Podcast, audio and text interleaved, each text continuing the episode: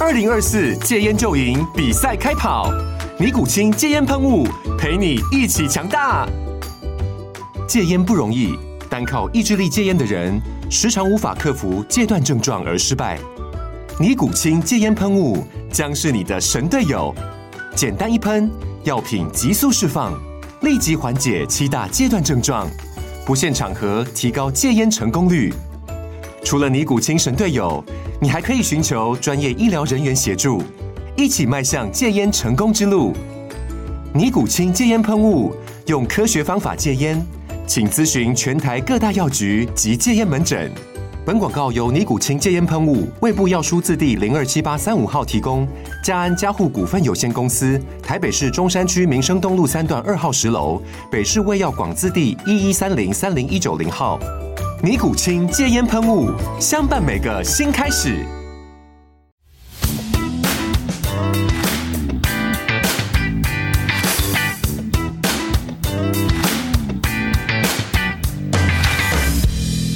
好啦，又到今日嘅又係我牛英啊，咁啊依然係诶、呃我呢個傻佬啦，咁啊加埋一啲好醒目嘅嘉賓啦，咁啊有一位認識咗好多年噶啦吓，咁啊真係坐低同你傾偈咧，咁啊有幸啦，今日你踩單車過嚟啊，係嘛？唔係，今日揸車過嚟。揸車過 嚟，好啦，咁啊都要開下名啦，我哋 Jonathan 啦，Jonathan 係温啦係吓，喂有樣嘢喎，咁啊識你咁耐咧，都只知你個英文名喎，哦，係啊，咁啊中文名都要開下局聽下先啊，温咩咧？俊 雄咯，系咯，嗱，點解要講咧？其實都知你中文名啊，俊雄呢個有個名好似好勁咁啊，唔係，不過隻字好複雜嘅，好多啊筆畫嘅，寫唔到噶，罰抄你就大鑊啦，所以我三支筆罰抄，要控制 到三支筆都佢咪夾住咯。 O K，喂嗱，咁揾你上嚟要講咩咧？咁啊，而家我面前啦，阿 Jonathan 就着咗一件好醒目嘅單車衫啦，係啦，咁啊入邊有 B M X 呢個字啦，有 Coach 呢個字啦，亦都有大埔平衡車會嘅，嚇係咁啊幾樣嘢啦，就第一咧，我就知道你誒、呃一路啦，都都係好耐嘅中國香港單車總會嘅單車教練啦。係係嘛？咁同時間咧，其實我見你應該唔係都唔係最近噶，誒、你係誒、呃 BMX 都攞到個 UCI 誒，呃冇錯，一七年。係啦，一七年嗰陣咁啱香港，我哋總會請到一位 coach 過嚟去誒、呃搞 UCI course。係咁誒、呃、總會喺誒、呃即係公開即係招募啲教練去申請嘅時候，咁、我咁啱抽籤係嗰二十個之內嘅，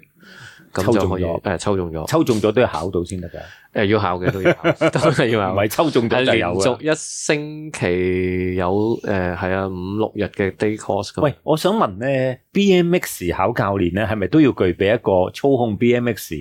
誒呃去到某個水平嘅資格嘅？诶、一會好好多嘅，會啊好好多，因為因為同同一個诶、呃 course 入边，我哋有一啲場地單車嘅運動員，佢都有興趣參與。兩樣嘢嚟㗎，咁就發現一個雖然都係短距離項目，但係咧诶，原來我哋係轉唔到油嘅，係真係轉唔到油嘅，即係佢係轉右會好緊張嘅啲動作會係係啊，但係轉左咧佢哋就好快好順但暢。係我哋見響 BMX 場啦，即係其實誒、呃葵涌嗰、個。誒、係即係屬於由誒、呃單車總會啦，自負盈虧啊啦，咁誒嗰個 operate 嗰個場其實好靚，诶靓呃咗好多嘅，係啦，誒靚咗好多啊！應該叫佢曾經好靚，跟住誒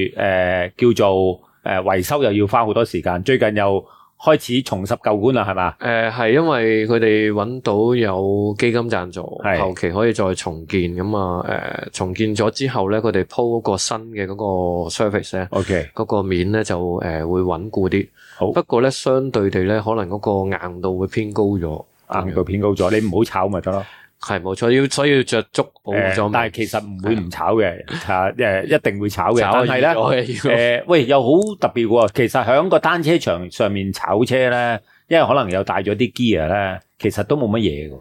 诶呃好好輕微咯，因為通常我哋着嗰啲夾咧都係有係硬身嘅，係即係真係一件夾，唔係話純粹軟 p 啊，咁都有軟嘅款嘅，但係通常都會揀硬嗰啲。咁同埋我哋戴係 full face 噶嘛，全覆式。係啊，咁全指手套啊，诶護踭護膝之餘咧，其實我嗯哋有時會着件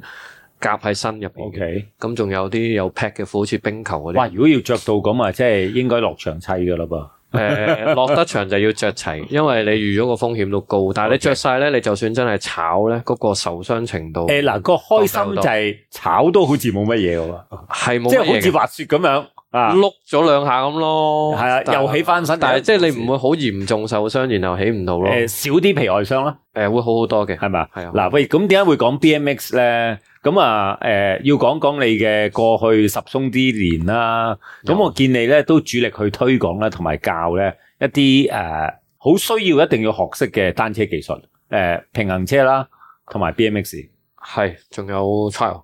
誒、都唔係話教嘅，不過會分享佢哋原來有啲技術係你玩車操控要學識嘅，係即係你你誒、因為 BMX 冇頭掣，咁係所以我哋就會都會誒、去練一啲有頭掣會用到嘅技術， ，OK，咁樣咁等佢全面啲，主要對上啲小朋友。好啦，嗱，而家出邊咧就叫單車呢個運動啦，或者叫休閒運動啦，誒、好多人玩嘅嚇。多咁啊多多诶、哇！響大圍咧，逢星期六日咧，基本上咧，诶、嗰幾間鋪頭咧，見佢哋就好似物流咁樣啦，一架還一架走咁樣，已經係單車徑都诶、誒即係做障礙賽就啱啦吓。 啊即係如果星期六日啦，啊障礙賽咁啊，好啦，喂，咁多人踩單車嘅時候咧，其實我哋見到咧，單車嘅意外啦，無論嚴重或者唔嚴重啦，都多咗嘅吓。啱啱警方都有新數字話單車倡議戴頭盔就因為數字飆升啊嘛，嗱、我可能我呢度講俾人鬧啦，咁其實呢、個我呃係絕對贊成嘅，呃诶、誒、我自己本人係同意嘅，係啊因為我喺澳洲都係一定要戴頭盔嘅。啊，咁最重要就係其實好多時候真係有嚴重意外咧，嗰、個人係因為冇戴頭盔啊，嗯係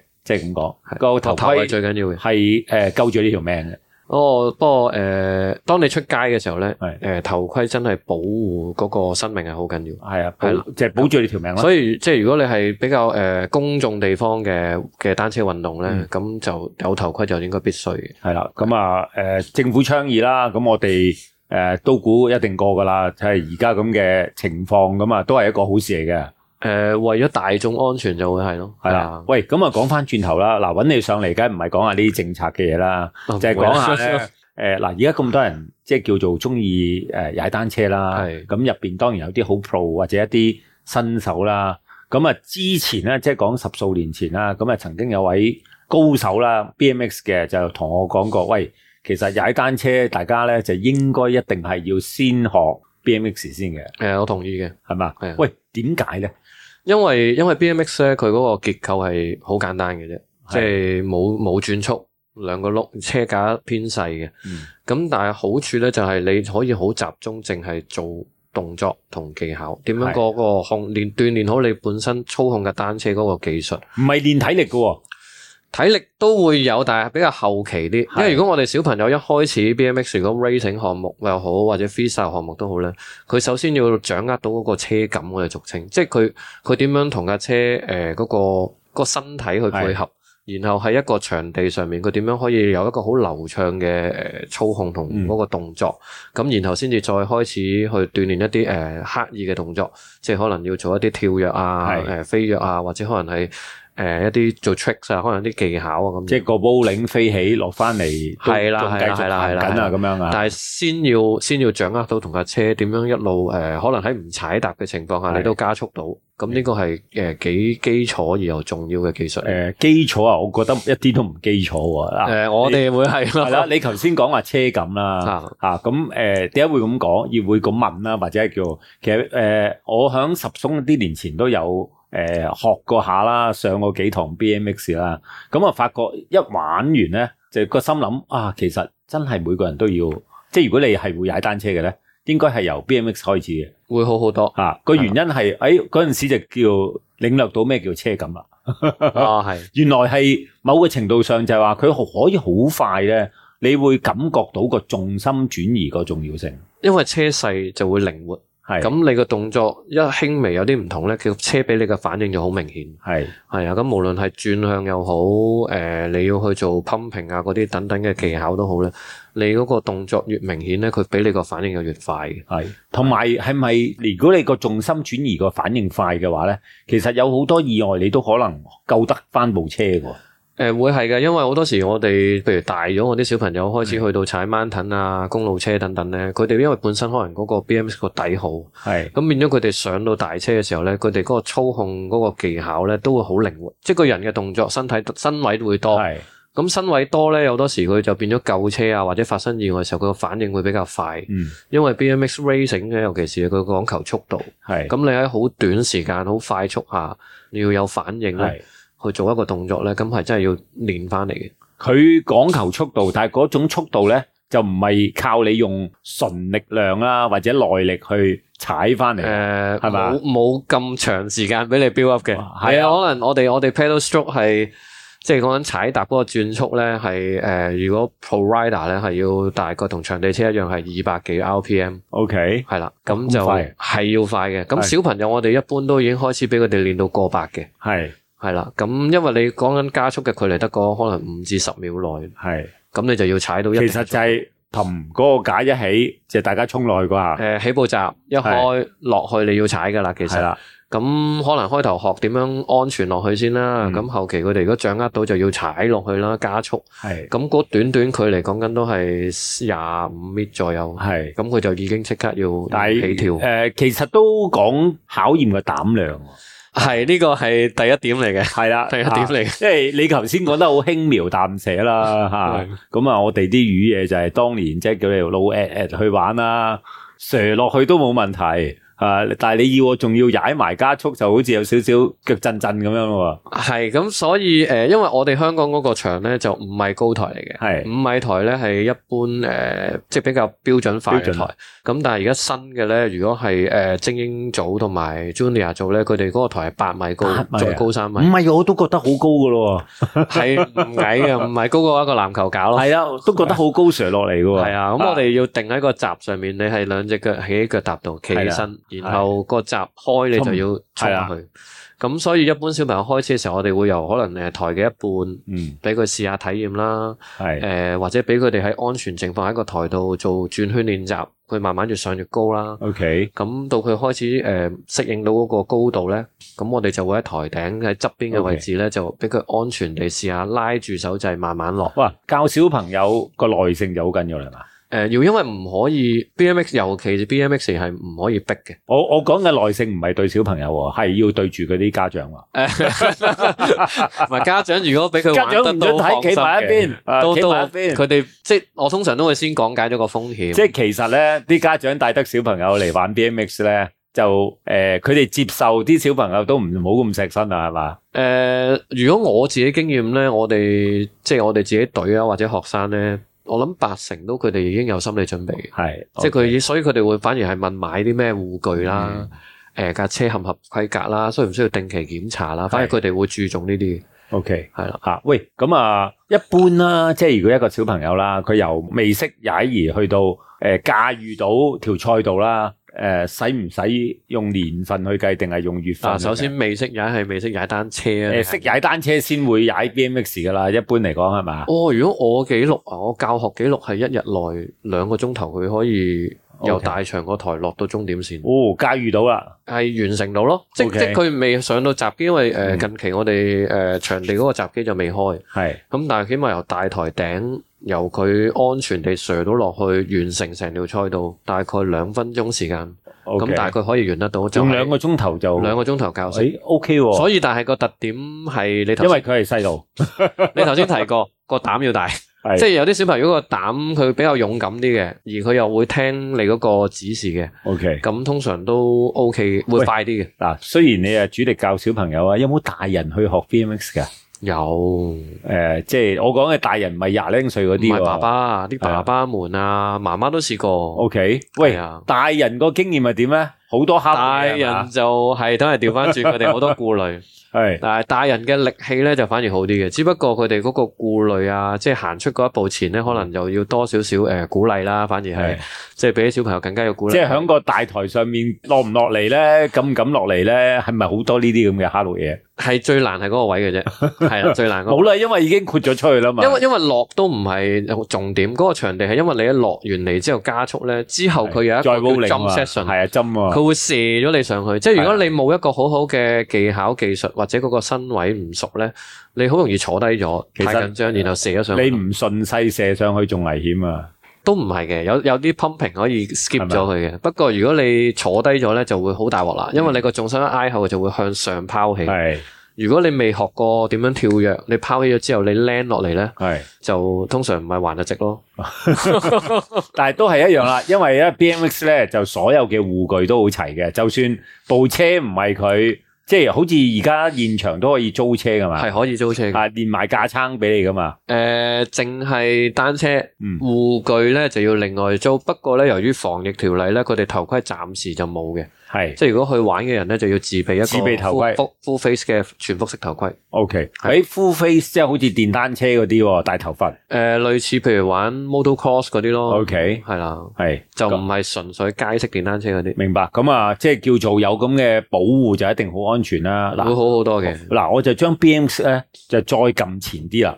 哇！如果無論大人又好啦，小朋友都好啦，即係佢連踩單車都未識嘅。誒、我見而家你誒、推廣緊嘅，即係我見你個件衫大埔平衡車會啊。咁係咪應該係玩平衡車先咧？係嘅，係啦。咁我哋平衡車會有分大人用、诶、嗯中童用同埋小朋友。诶，咁样啊？喂係，平衡車不如講解下啦，即係我哋平時有見過平衡車，係知道係點噶啦。咁啊，佢係好似冇咗啲嘢嘅，係嘛平衡車最主要就係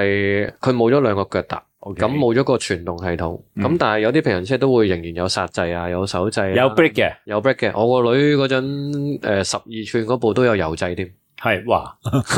要要用到油掣好強佢喎。佢跟我去攞住部平衡車去大帽山碌噶嘛嗰 O 陣， K，兩三歲嘅時候已經開始玩啊，但係都係用兩隻腳爬一爬啦。係一路收起腳然後蛇咯，咁 OK 佢就會用個手掣誒、呃拉慢少少啊，啊。你都好大膽喎，將大帽山碌落嚟，俾架油掣嘅平衡車去射落嚟喎。誒、呃其實全錦拗南徑咧，嗯小同埋陸徑小朋友係應付到嘅， O K，係啦，啊就喺巴士站附近啫嘛。吓啊都即係叫射落嚟，佢啊好快學識點樣控制個前後 break 啦。誒、呃得一個啫，後面啫。哦，得後邊嘅啫。系啦，細路仔就好少有前 break 嘅， O K，因為通常如果前掣佢哋用得唔好太緊惊張，反啊，驚反反车，車係惊啦。反车，後掣最主要都係诶、呃正如我哋 racing 車就係點解得後掣，就因為主要係 for 你減速，嗯，就唔係 for 你制停。明白，係啦。喂，平衡車呢樣嘢咧，诶、即係同踩普通嘅單車，即係我可唔可以咁講咧？正常踩得平衡車嘅都未個平衡能力未足以去駕馭一部正常單車啊，